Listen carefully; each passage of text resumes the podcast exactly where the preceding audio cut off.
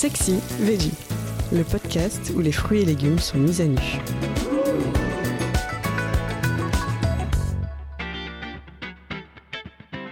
L'abricot. Comment en faire une confiture à se lécher les doigts? Quoi de meilleur qu'une belle tranche de pain grillé, tartinée généreusement de beurre et d'une confiture d'abricot dégoulinante?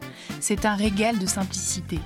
Il suffit de réunir dans une marmite trois protagonistes des fruits bien mûrs, du sucre cristal et du jus de citron. C'est tout.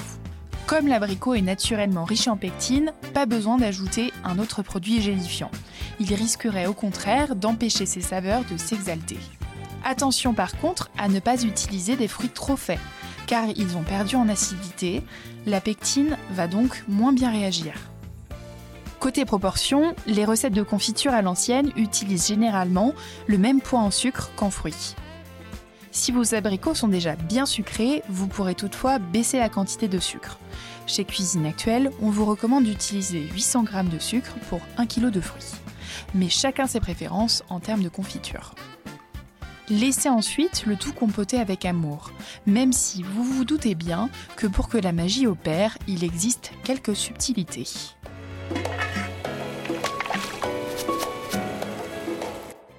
Une étape a une grande importance dans la réussite de la confiture, la macération. C'est un peu les préliminaires en matière de confiture. Une fois rincés et fondus en deux, laissez vos abricots mariner un jour entier dans le sucre et le jus de citron. Ne jetez surtout pas leur noyau. Ils renferment une délicate amande qui va renforcer sa saveur. Le chef pâtissier Pierre Hermé en utilise 6 pour 500 g de fruits dénoyautés. Au bout de 24 heures, récupérez le jus de vos fruits en vous aidant d'un bol et d'une passoire. Faites-le ensuite réduire au petit boulet, c'est-à-dire entre 116 et 125 degrés. Plongez vos fruits dans ce sirop et laissez-les compoter une vingtaine de minutes. Remuez régulièrement pour éviter qu'ils n'accrochent au fond. Pour vérifier si votre confiture est prête, versez-en une goutte dans une assiette. Si elle gélifie, c'est qu'elle est prête à être mise en pot. Vous pourrez alors retirer les amandes à cette étape.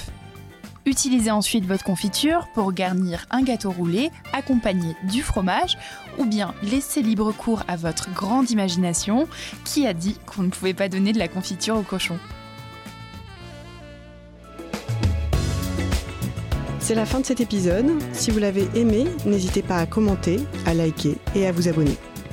Retrouvez plus de contenu sur cuisineactuelle.fr et dans notre magazine en kiosque.